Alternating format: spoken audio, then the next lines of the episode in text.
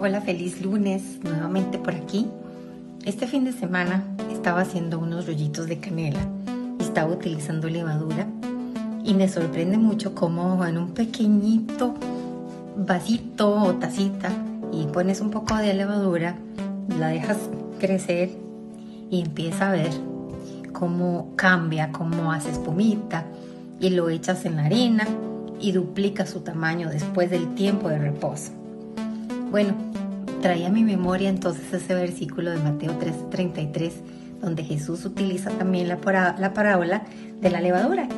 Y es, dice que el reino del cielo es como una mujer que utilizó levadura para hacer pan y puso una pequeña cantidad de levadura en tres tantos de harina.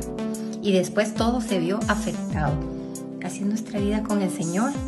Nosotros debemos ser esas personas que transmiten la palabra de Dios, que multiplican, hacen crecer esa palabra, esa levadura, y no solamente hacia afuera, sino hacia adentro.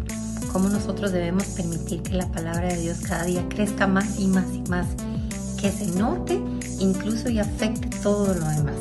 Con este pequeñito ejemplo las dejo y por aquí en los comentarios les voy a dejar la receta de los rollitos de canela para que los hagan y me cuenten cómo les va. Que pasen una linda semana.